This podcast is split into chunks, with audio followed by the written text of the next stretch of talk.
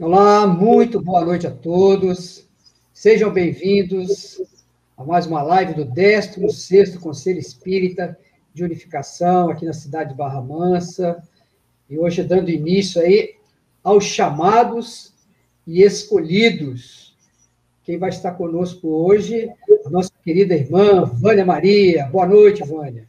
Boa noite, gente. Boa noite ao pessoal de Barra Mansa cidade que eu ainda não conheço, mas eu já vi que tem pessoas muito simpáticas aí. Boa noite, meus queridos amigos, meus queridos irmãos, Adnilson, Elaine, e que Jesus nos abençoe as tarefas. Isso aí, que assim seja. Então, vai estar conosco abrindo aí o nosso mês de novembro, com Allan Kardec, o homem e o missionário. Então, nós vamos fazer uma página de preparação aqui, né, para a gente ir sintonizando com o nosso trabalho de hoje. E eu escolhi uma página aqui para nos incentivar realmente ao trabalho, já que a Vânia terá a missão aí, a responsabilidade, né, de falar assim, ó, os chamados e escolhidos, né? Então, agradecer aí desde já a presença de todos, corações aqui, ô, ô Vânia, ó, Eliane Oliveira, Aida Marins, a Regina Célia, Charlete, a Marici, a Ariela, o meu amigo Rafael Coelho, tá? boa noite, Rafael, a Silmara, meu amigo Rodolfo, Rodolfo Rocha, minha querida irmã Andréa Cessa, presidente do Pronto Socorro Espírita A Caminho da Paz, boa noite, minha irmãzinha, meu amigo também José Luísio, e o nosso irmão aqui também, o André Luiz Zanoli, e família. Boa noite, meu querido irmão. E a sua xará que está aqui, Vânia Benevenuto. Ah, isso aí. Que maravilha, né? A Socorro Abreu, a Márcia Machado Vidal, a Adriana Moura, Joana Faria, a Elaine, a Adriana, minha irmãzinha Luzinete, Ivete Gama, Paulo César Gonçalves, Rojane, Rita Matos, e vamos então aproveitar fazer uma página aqui do livro Vinha de Luz. E eu falei que é uma página interessante. Olha o título dela, Que Pedes? O capítulo 35. Louco, esta noite se pedirão a tua alma. É uma frase de Jesus, registrada por Lucas, está no seu capítulo 12, versículo 20. Que pedes? E o Emmanuel, então, interpreta para nós já que vamos trabalhar hoje aqui chamados e escolhidos. Né? Então, que pedes a vida, amigo? Diz Emmanuel. Os ambiciosos reclamam reservas de milhões. Os egoístas exigem todas as satisfações para si somente. Os arbitrários exigem atenção exclusiva aos caprichos que lhes são próprios. E os vaidosos reclamam louvores. Os invejosos exigem compensações que lhes não cabem. E os despeitados solicitam considerações indébitas. Os ociosos pedem prosperidade sem esforço. E os tolos reclamam divertimentos sem preocupação de serviço, diz Emmanuel.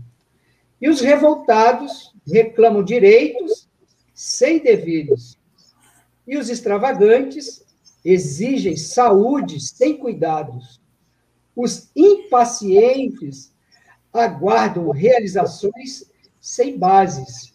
E os insaciáveis pedem todos os bens, olvidando as necessidades dos outros. E o benfeitor Emmanuel encerra dizendo assim: essencialmente, Considerando, porém, tudo isso, é verdadeira loucura, tudo fantasia do coração que se atirou exclusivamente à posse efêmera das coisas mutáveis. Vigia assim cautelosamente o plano de teus desejos, que pede a vida. Não te esqueça de que talvez, nesta noite, pedirá o Senhor a tua alma. Então, trabalhemos, né, Vânia? Isso mesmo. Então, eu vou fazer a prece e depois vamos apresentar a nossa querida irmã, tá lá em Cascavel, pertinho da gente aqui, né? trazendo as vibrações de paz, de amor de todos nós. Então, vamos orar e depois nós vamos passar a palavra à nossa irmã. Querido Deus, Pai de infinito amor, Jesus, querido Mestre, amigo incondicional das nossas vidas. Aos benfeitores espirituais que orientam, orientam e coordenam o nosso querido movimento espírita. E queremos, neste momento de prece, Senhor Jesus, já que nos encontramos aqui reunidos em vosso nome, para estudarmos os vossos ensinamentos. E hoje, com a nossa querida irmã Vânia Maria de Souza. Que ela receba as vibrações, o amparo e a assistência para as reflexões que serão trazidas na noite de hoje.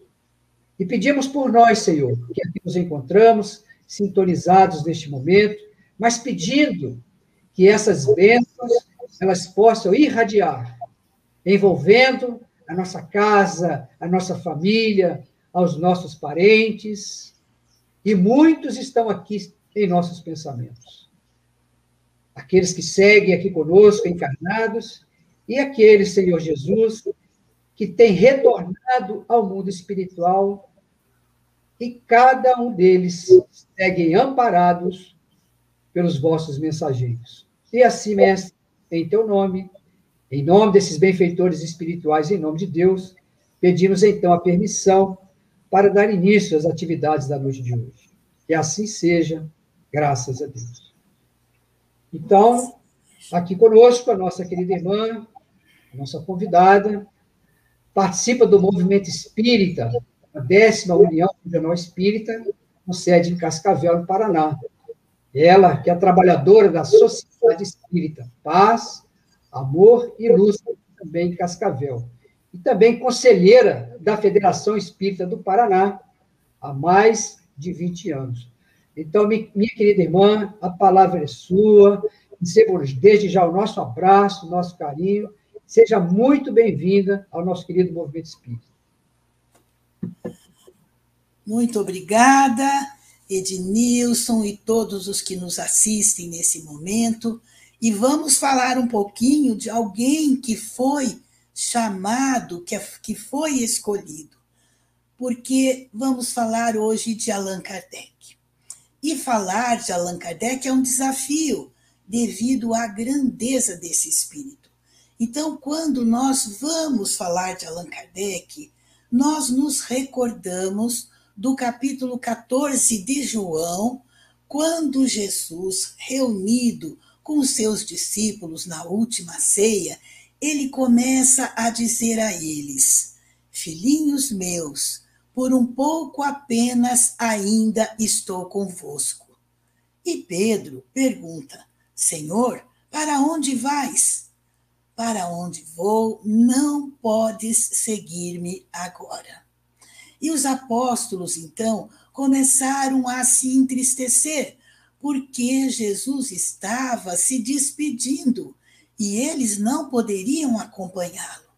Então Jesus, percebendo a tristeza dos apóstolos, ele lhes diz: Não vos deixarei órfãos, eu rogarei ao Pai, e ele vos dará um outro consolador, para que fique eternamente convosco.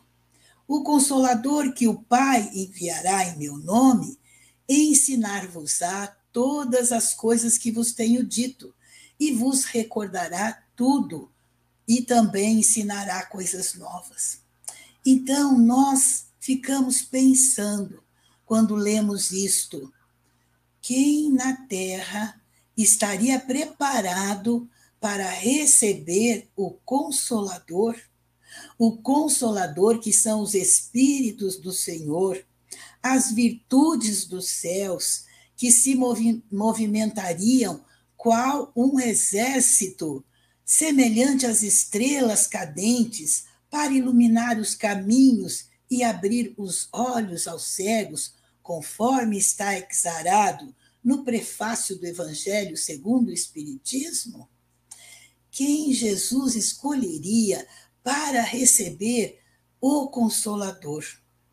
E a partir dessas reflexões, a gente percebe a grandeza desse espírito, Allan Kardec, que entre milhares e milhares de seres, ele foi escolhido por Jesus para receber os espíritos do Senhor. Mas de que forma viriam esses espíritos do Senhor? De que forma viria o Consolador? Então, lembramos que, anunciado por Jesus há dois mil anos, como Consolador que viria restituir a pureza dos seus ensinos e apresentar novas lições para a humanidade, o Espiritismo surgiu na Terra como o sol da nova era, trazendo informações compatíveis com os altos níveis da ciência e do pensamento contemporâneos. A época de Kardec, em meio às teorias alucinadas que dominavam o século XIX, por causa dos tormentos que destruíam as emoções e também devido à perda do rumo espiritual das religiões ortodoxas, o silêncio das sepulturas foi quebrado e as vozes dos céus ecoaram em toda parte, convidando a uma profunda análise a respeito da vida e do seu sentido psicológico. No início, o silêncio quebrado pelas vozes do mais além apresentou-se de maneira algo extravagante, burlesca, porque foi através das mesas que falavam das mesas que giravam e logo despertou a curiosidade de inúmeras personalidades que se interessavam por penetrar no denominado ministério do sobrenatural. Em princípio, aconteceu em forma de divertimento para a frivolidade social, mas o objetivo era chamar a atenção das pessoas sérias e devotadas à verdade, conforme aconteceu quando o professor Hippolyte Leon Denisard Rivaio teve a oportunidade de participar pela primeira vez de uma dessas experiências na residência da senhora Plane Maison, na última terça-feira de maio de 1855. Desta forma, pelo ano de 1855, quando esta questão das manifestações dos espíritos foi colocada em foco, Allan Kardec se entregou às observações perseverantes sobre esses fenômenos, refletindo sobre a possibilidade de encontrar ali as consequências filosóficas. Ele entreviu, desde logo, o princípio de novas leis naturais, as que regem as relações entre o mundo visível e o mundo invisível.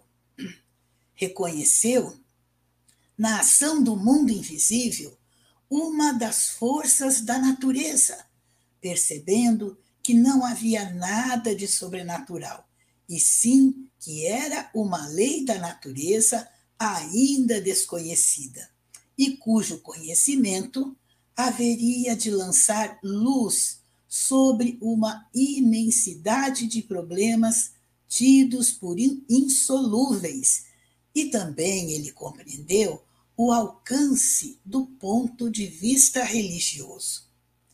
Allan Kardec logo detectou a profundidade da experiência e o seu sentido grave e assim, o eminente mestre de Lyon resolveu-se por examinar com cuidado a interessante fenomenologia. Um dos primeiros resultados que ele colheu nas suas observações foi que os espíritos que vinham se, comunica se comunicar, nada mais sendo do que as almas dos homens que viveram na terra eles não possuíam nem a plena sabedoria e nem a ciência integral. Que o saber de que os espíritos dispunham se limitava ao grau de adiantamento que haviam alcançado e que a opinião deles só tinha o valor de uma opinião pessoal.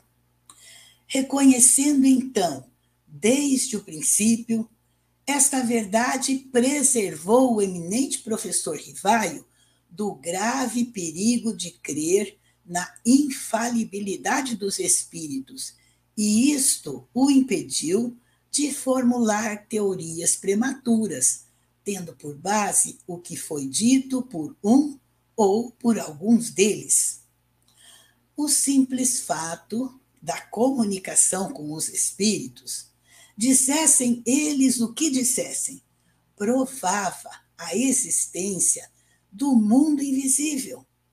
Já era um ponto essencial, um imenso campo aberto às explorações, a chave de inúmeros fenômenos até então inexplicados. E o segundo ponto era que aquelas comunicações permitiam conhecer o estado deste mundo, deste mundo espiritual, deste mundo invencível e também os seus costumes. Sobre isto irá escrever Allan Kardec. Abre aspas. Vi logo que cada espírito, em virtude da sua posição pessoal e dos seus conhecimentos, não esqueçamos, eles eram almas dos homens que viveram na Terra.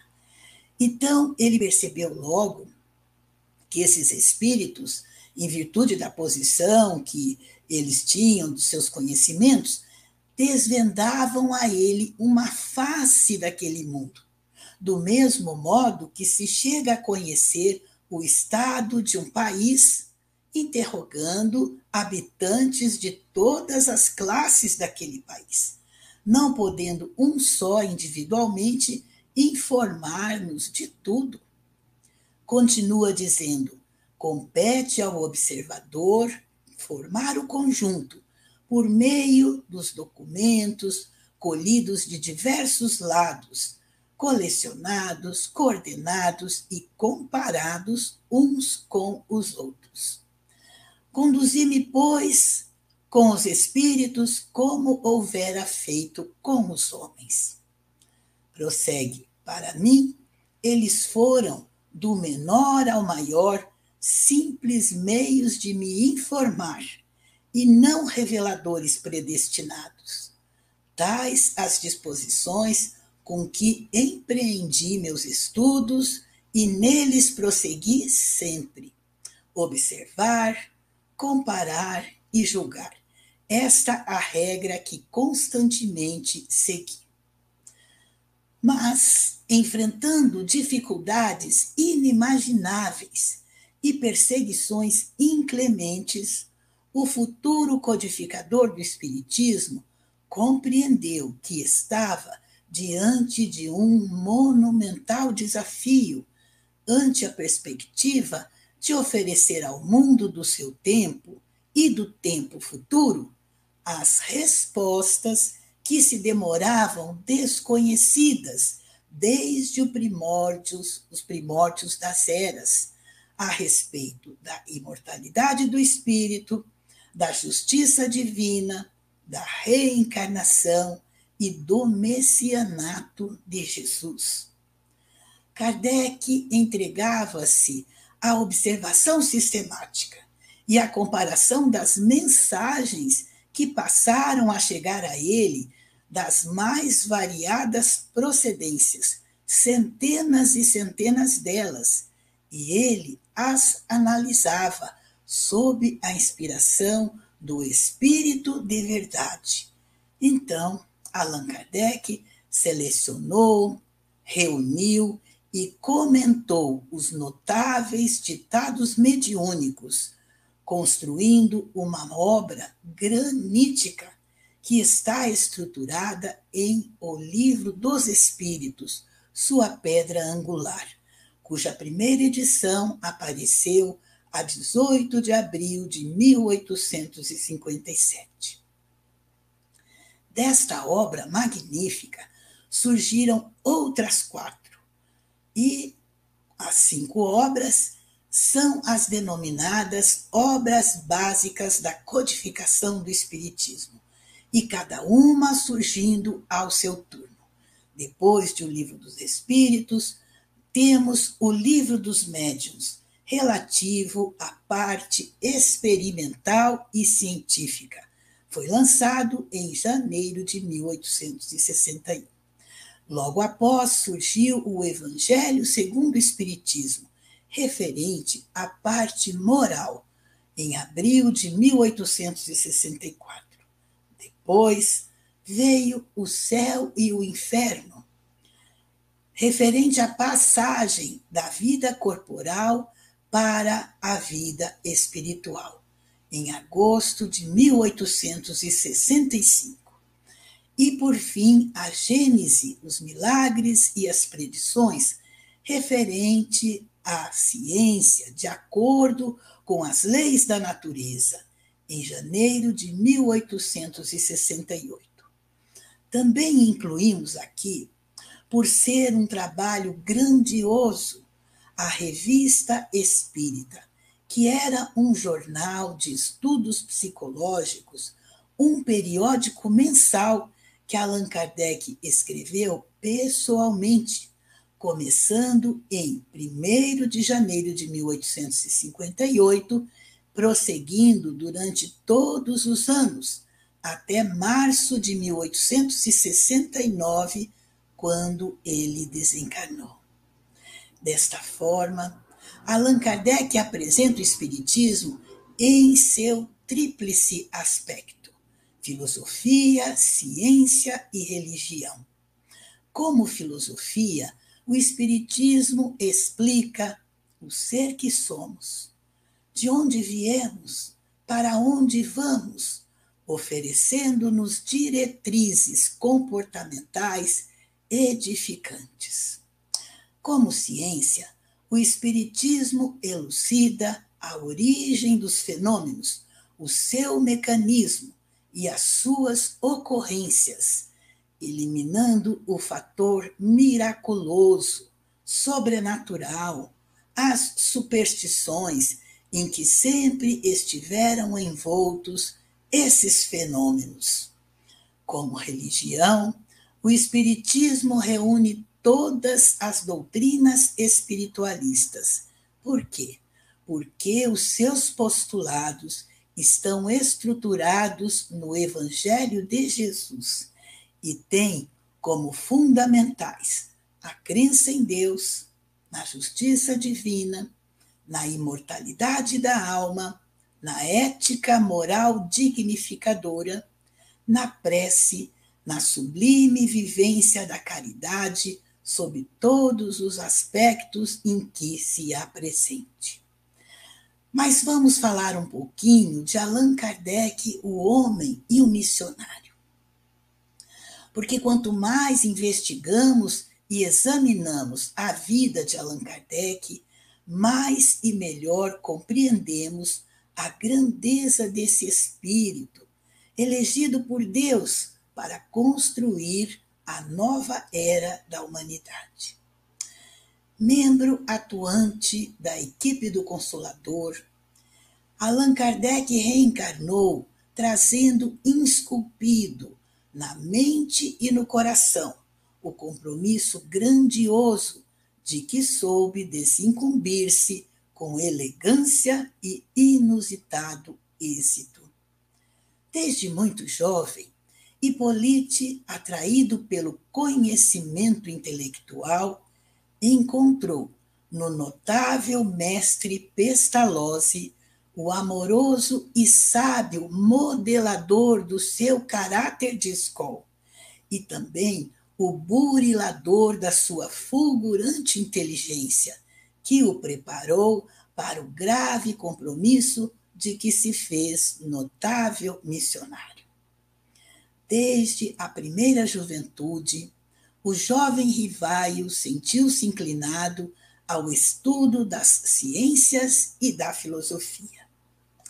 Educado na escola de Pestalozzi, em Yverdun, na Suíça, tornou-se um dos mais eminentes discípulos deste célebre professor e um dos zelosos propagandistas do seu sistema de educação, que tão grande influência exerceu sobre a reforma de ensino na França e na Alemanha. Rivaio, dotado de notável inteligência e atraído pelo ensino, para o ensino, pelo seu caráter e pelas suas aptidões especiais, já aos 14 anos ensinava o que sabia àqueles dos seus condiscípulos que haviam aprendido menos do que ele. Nascido sobre a, sob a religião católica, mas educado em um país protestante, os atos de intolerância de que por isso teve que suportar, cedo levaram o jovem Rivaio a conceber a ideia de uma reforma religiosa, na qual ele trabalhou em silêncio durante longos anos, com o intuito de alcançar a unificação das crenças. Faltava-lhe, porém, o elemento indispensável à solução deste grande problema: a unificação das crenças. Antes de iniciar o ministério para o qual veio, trabalhou com afinco na atividade grandiosa da educação, compreendendo que somente se pode forjar uma sociedade feliz quando ela se torna educada. Concluídos os seus estudos em Yverdun, voltou para a França. Conhecendo a fundo a língua alemã, o professor Rivaio traduziu para a Alemanha diferentes obras de educação e de moral.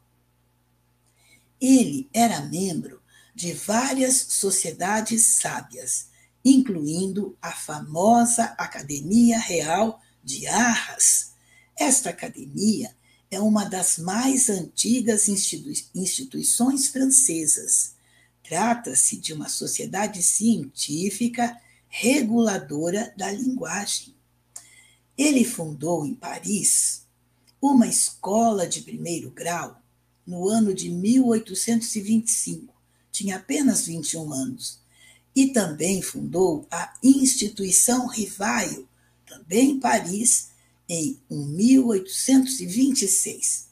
E estas escolas foram o abençoado terreno onde ele aplicou o notável método do ilustre Pestalozzi, facultando à cultura francesa ampliar os seus horizontes pedagógicos considerando a criança e o jovem como meta prioritária a atender.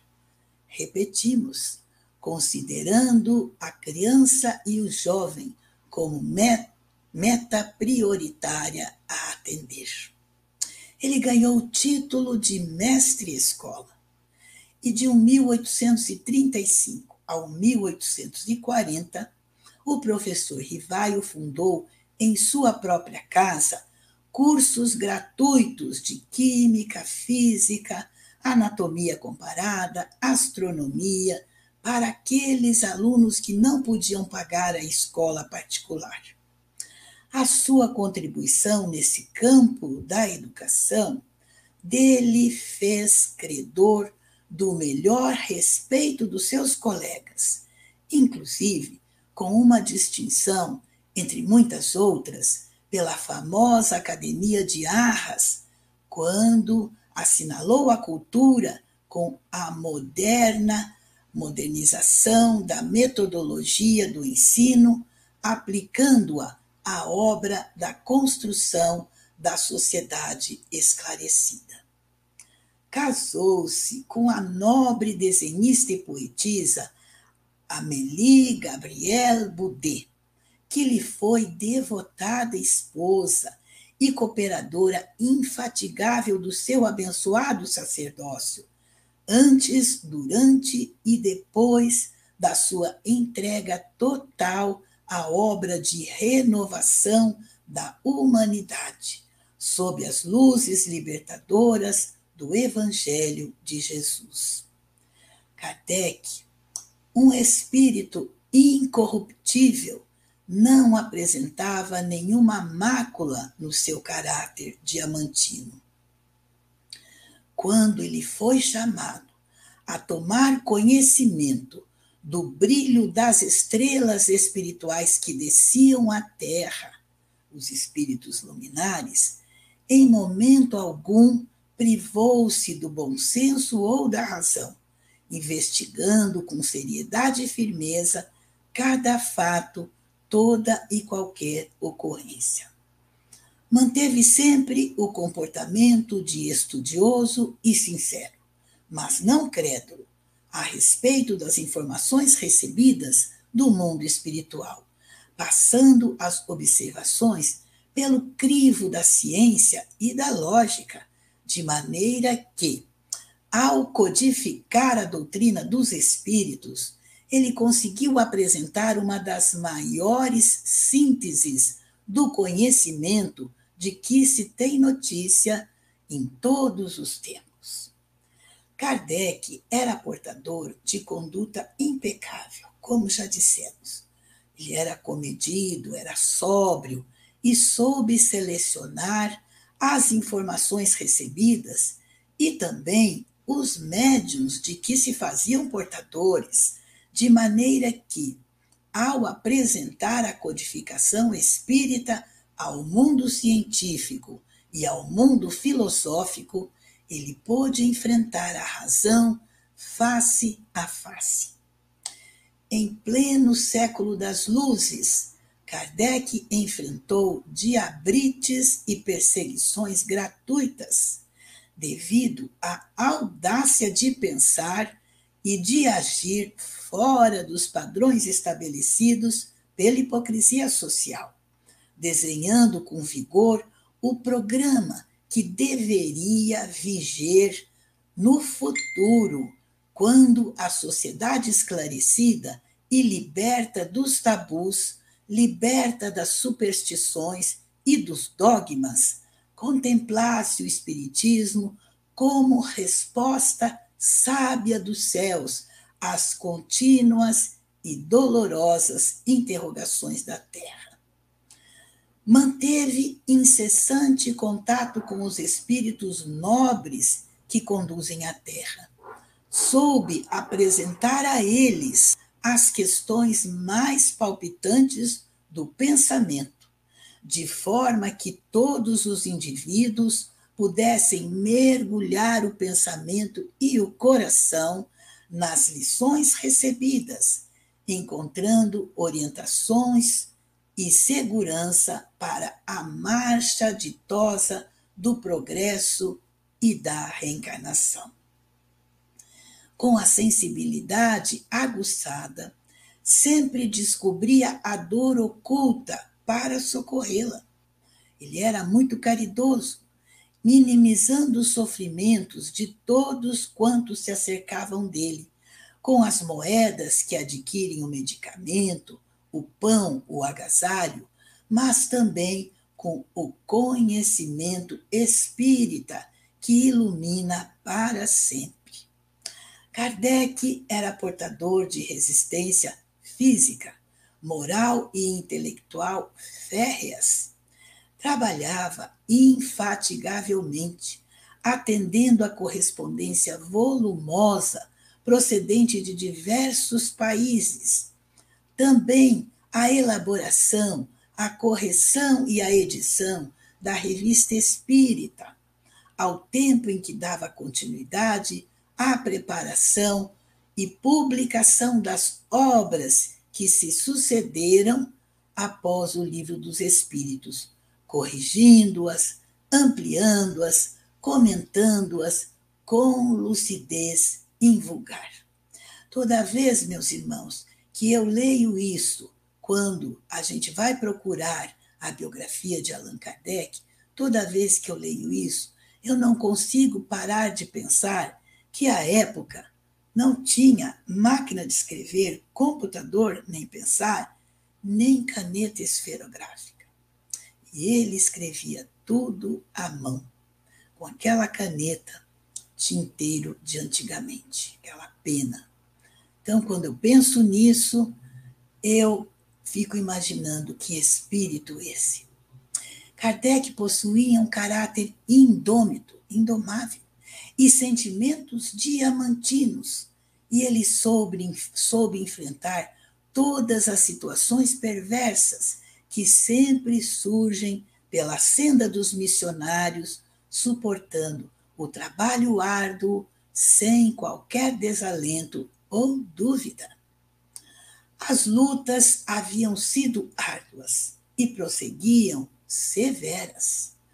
No dia 12 de junho de 1856, fazia um pouquinho mais de um ano que Kardec havia participado da primeira reunião na casa da Madame Plana, Plana Maison, um ano depois, o espírito, o venerando espírito de verdade, dá conhecimento a Allan Kardec sobre sua missão, dizendo que a missão dos reformadores é prenhe de escolhos e de perigos, e preveniu de que seria rude também a dele, pois que tratava de abalar e transformar o mundo inteiro, e que, por isso, ele enfrentaria ódios terríveis, que inimigos encarniçados tramariam contra ele, que ele teria que fazer esforços para vencer a malevolência, a calúnia, a traição dos amigos.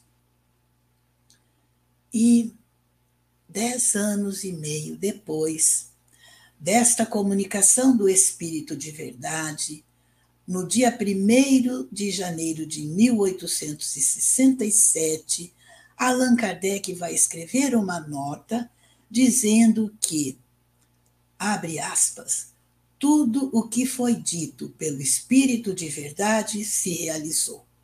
Andei em luta com o ódio dos inimigos, com a injúria, com a calúnia, com a inveja e o ciúme. Traíram-me aqueles em quem eu mais confiava. Pagaram-me com a ingratidão aqueles a quem prestei serviço, mas que, a par de todas as vicissitudes, que satisfação experimentei ao ver a obra crescer, quantas bênçãos recebi da parte de muitos aflitos que a doutrina consolou. Quando lemos isso, é admirável saber como Allan Kardec enfrentou tudo isso, como ele conseguiu enfrentar tudo isso. Ele irá escrever, ele irá nos dizer como enfrentou. Abre aspas.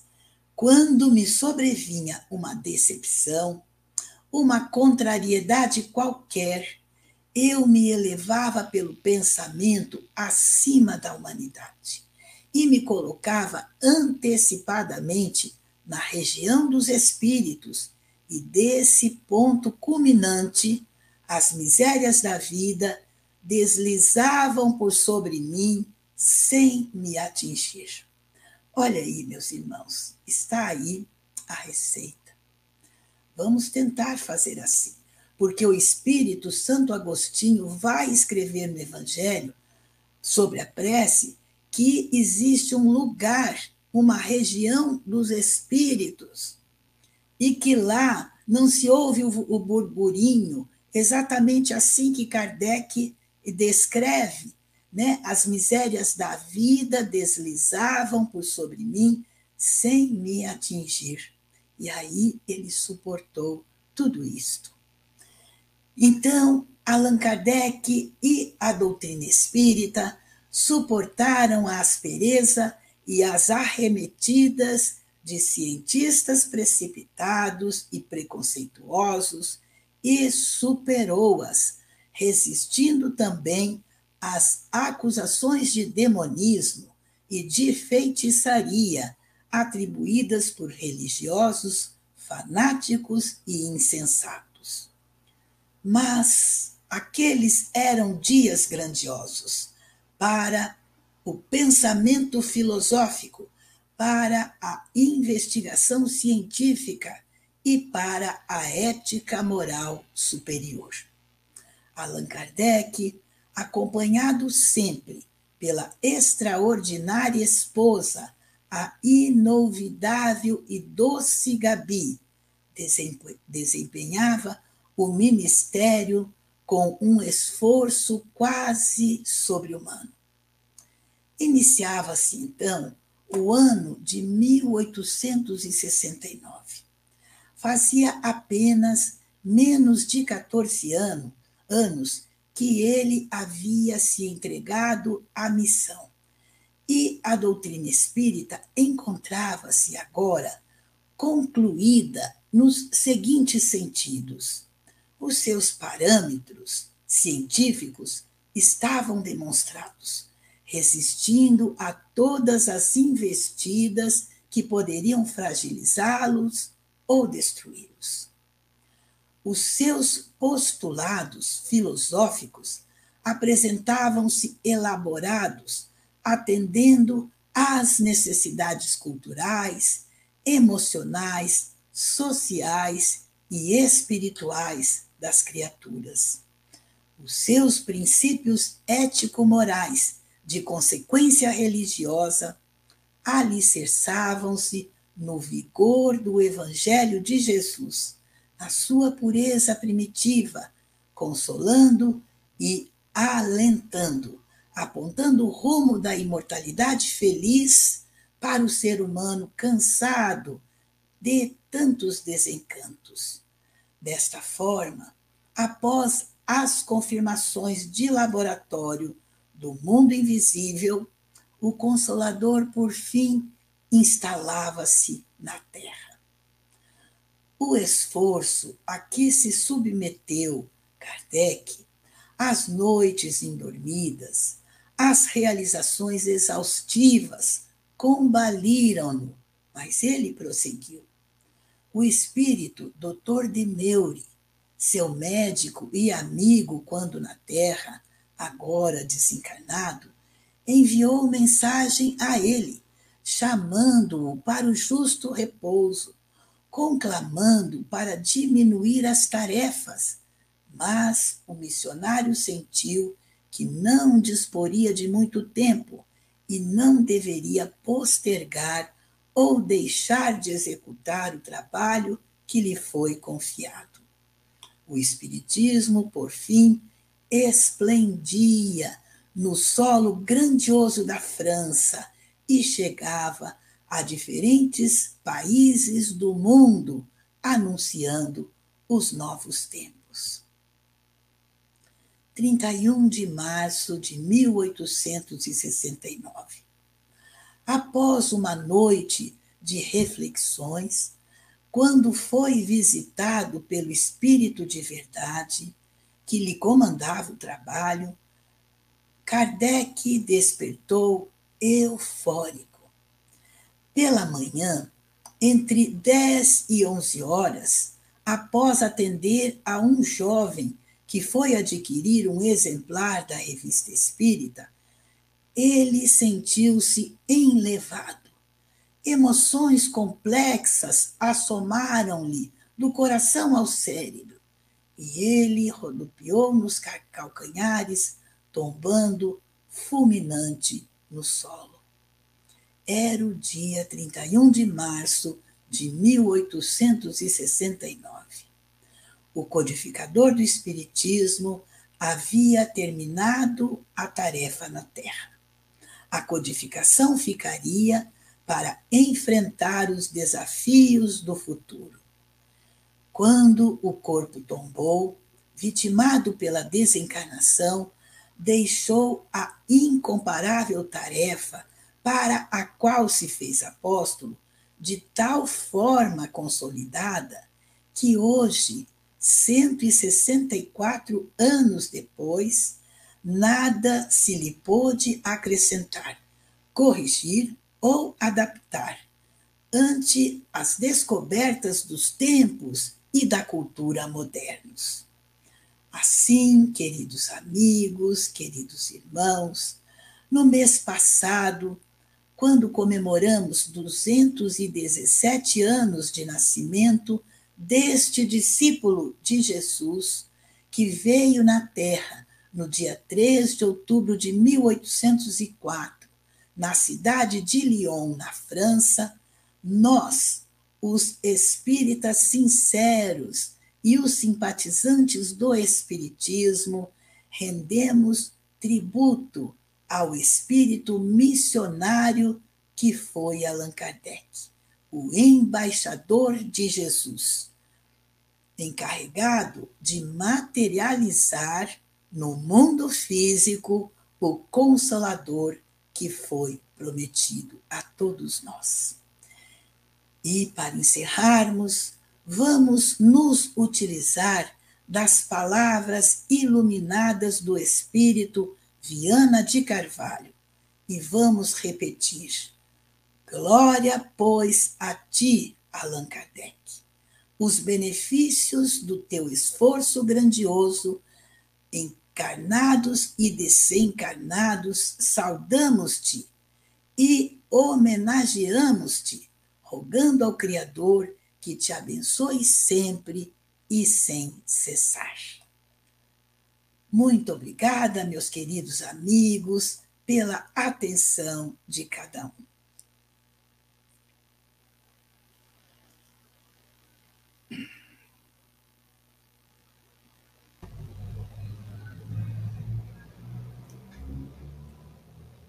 Irmãzinha, é uma bela homenagem, né? Esse merece, né? Uma bela homenagem. E aí você lembrando esse, esse, essa data de nascimento, lembrando a todos, no dia 3 de outubro, então, aniversário aqui da nossa cidade de Barra Mansa, 3 de outubro. Ah, olha, olha que maravilha. Que beleza, né? Não tem como esquecer, então, né? Não, não tem, não. que bom. É uma, é uma maravilha, né? Então, para nós aqui é uma lembrança maravilhosa. Que então, bom. Minha irmãzinha, muito obrigado, gratidão. Eu recebo um abraço de todos aqui, da Joana Faria, nossa irmã Rojane, Arlete, Kátia, Maria José, nossa irmãzinha Valdice, André Araújo, Cláudia Teodoro. Um abraço aqui da Ângela Mate Dutra, aí, tá aí conosco aí. Querida. é, que bom. Obrigado pela presença aí. André Acessa, gratidão à nossa irmã pelas reflexões da noite. Deus abençoe. Nossa irmãzinha André. A Neide está aqui, a Ivete. Gratidão pelo ensinamento maravilhoso. Que bênção, né? Então, começamos bem aí, né? com a Vânia trazendo aí o codificador da doutrina espírita para essa oportunidade que nós vamos ter aí ao longo do mês de novembro. Então, nós vamos colocar aqui a, a nossa programação. Né? Então, começamos hoje aí com a nossa querida irmã, Vânia Maria Souza, e a semana que vem teremos a oportunidade de estar com a nossa irmãzinha Luziane Bahia. Né? E no dia 20, Jorge Larra e nós vamos encerrar com o Laudelino Riso. Acho que a Vânia conhece bem o Laudelino Riso, né? Um pouquinho.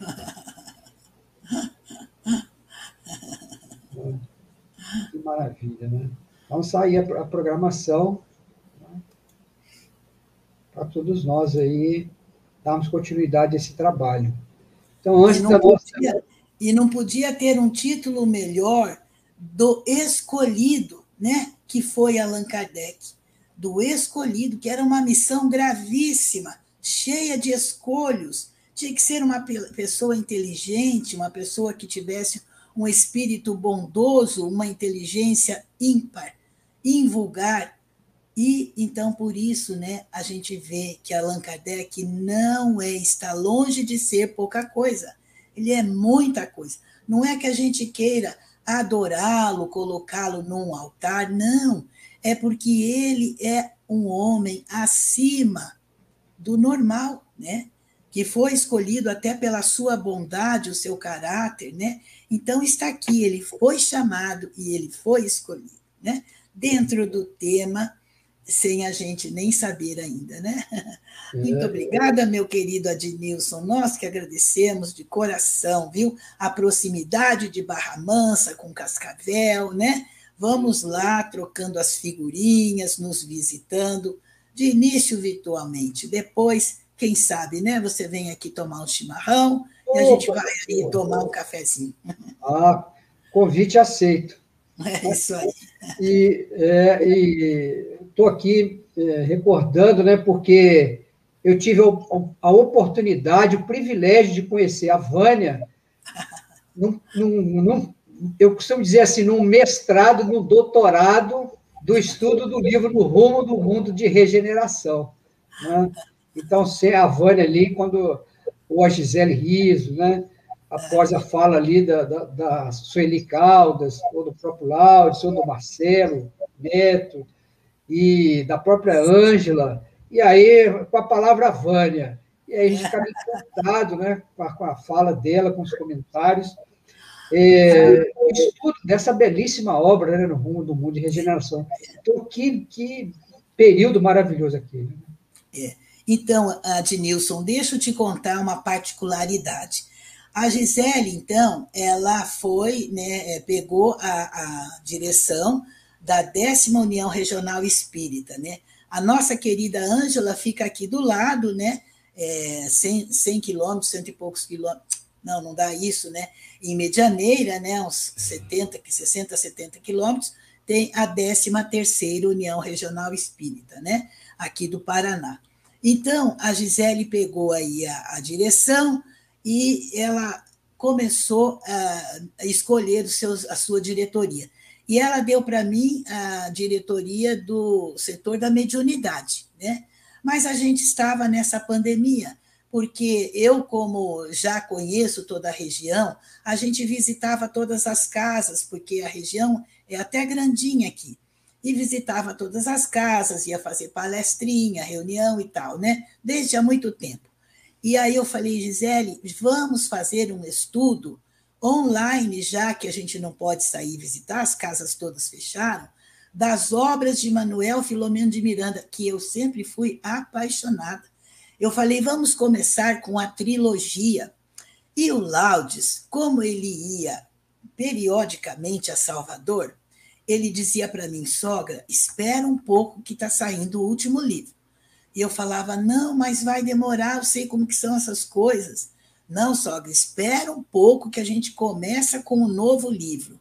E não é que apareceu, como diz o Divaldo, apareceu esse livro, e a gente, então, né, eu devorei a hora que chegou, eu li, eu falei, vamos começar então. E começamos por ele. E a equipe foi, assim, de início tímida, né? E daí o, o Laudes também, assim, é, a Sueli gostava muito dele, chamava ele de neto, porque ele tem, assim, aquele jeitinho carinhoso. E então ele falou assim, só que eu vou convidar a Sueli. Eu falei, você convida, porque ela vai aceitar se você convidar. E ela ficou feliz, Ednilson, com o convite.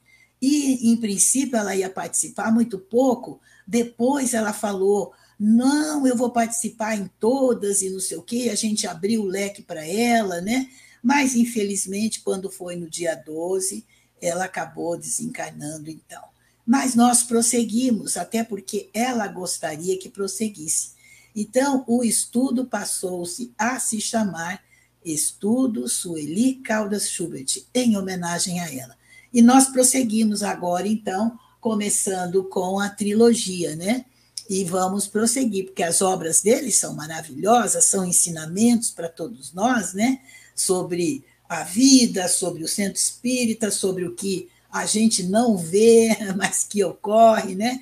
Então vamos prosseguir. E aí a gente convida todo mundo, quem quiser, toda quarta-feira às 8 horas, da noite tem uma turminha lá, né?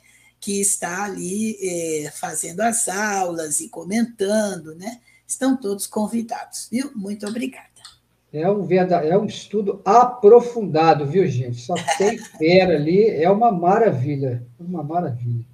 Né? Viu? E aí a... Já que eu estou né, falando assim coisas particulares, a Sueli sempre quando vinha aqui, ela falava alguma coisa do mediúnico dela, sabe? E, inclusive, assim, quando a gente ia para Salvador, no movimento Você e a Paz, é, quer seja nos bairros mais pobres, quer seja em outros que não eram tão pobres, ela, por duas ocasiões, ela imantou-se nela um espírito, por duas ocasiões. E esse espírito acompanhou-a até Juiz de Fora, lógico, né? E dali, quando ela chegou de volta a Juiz de Fora, na primeira reunião mediúnica, ele se manifesta.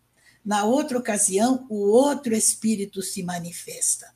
E então, a Sueli era assim, ela falava um pouco das reuniões mediúnicas dela, quando ela né, nos apresentava, e falava assim: é, por sorte, nós temos um dialogador da mediúnica muito inspirado.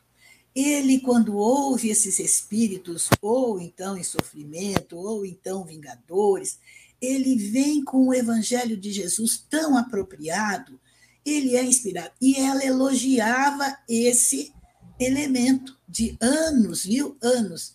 Ela sempre elogiou. É o Vitor, é o Vitor. E quando nós formamos o grupo, eu falei para Gisele: convido o Vitor, Gisele, vamos conhecer o Vitor, que eu era louca para conhecer, fazia 20 anos que eu ouvia falar nele, né?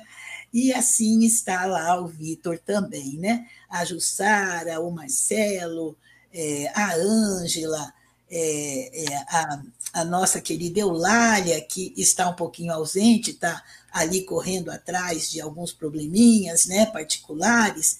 E então temos aí essa equipe maravilhosa, viu, Ednilson? É, é uma bênção, é uma, é uma maravilha. Então, mais uma vez aí, agradecer mesmo do fundo do coração. Então, fica aí o convite, agradecer a presença do meu amigo Inácio, lá, presidente do Centro Espírita Alvorecer, de Barra do Piraí. Meu amigo Rafael está falando aqui também. Ô, oh, Paraná abençoado. Né? Coisa Thank boa. You. é isso aí, muito, muito bom. Então, é, mais uma vez, eu vou pedir à nossa irmã fazer a prece aí, para que a gente possa encerrar a nossa atividade da noite de hoje. E, e gratidão mesmo, né? Vamos estar aqui no Centro Espírita Cruz da Luz. Gratidão pela linda apresentação do mestre de Lyon. Eu, eu, lendo aqui, eu acabei me lembrando do livro Cartas e Crônicas, né? Isso. Onde é, Allan Kardec né? e Napoleão. Isso. E que beleza ali, Belíssima. aquela belíssima reunião no plano espiritual, Isso. com aquela pleia de espíritos, que é uma lista enorme, que não dá, não dá nem para falar em palestra, né? E é uma lista de a, a presença de espíritos ali de alto nível, né? E Jesus falando para Napoleão, ó, eis aí o meu discípulo, né? olha lá, Faz seu dever de casa lá, que daqui a pouco ele vai estar lá. E Kardec segura Napoleão no colo. Falei, meu Deus do céu, né? Maravilhoso, maravilhoso. a gente vai e volta, não tem jeito, né? Não, não tem jeito não. Abraço ao nosso querido irmão, Vadinho. Obrigada. Aí presente conosco aí também. Muito bom. Então, gente, mais uma vez, obrigado pela presença de todos. Vamos acompanhar a prece da nossa querida irmã. Vai. Então, com o coração cheio de alegria, com muitas emoções, sentindo a presença dos bons amigos espirituais em meu lar e no lar de cada um que está aqui, ligado nessa prece, ligado nesse evento, pedimos ao Senhor Jesus que prossiga nos abençoando.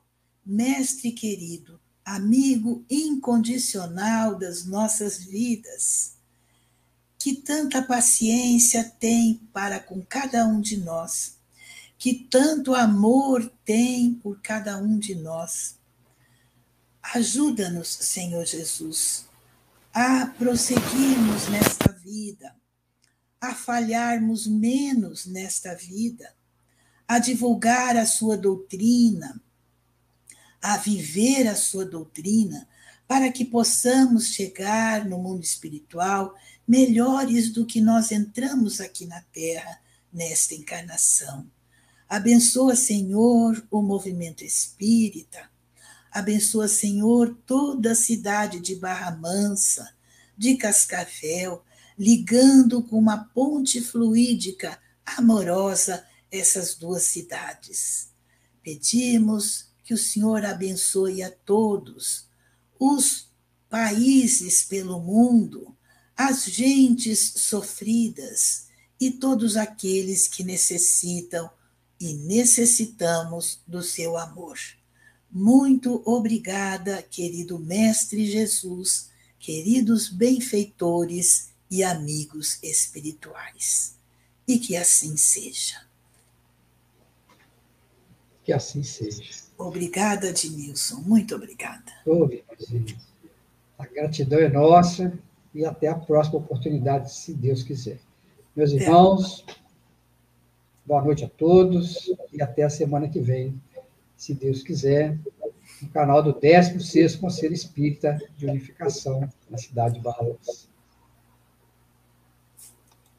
Beijo a todos.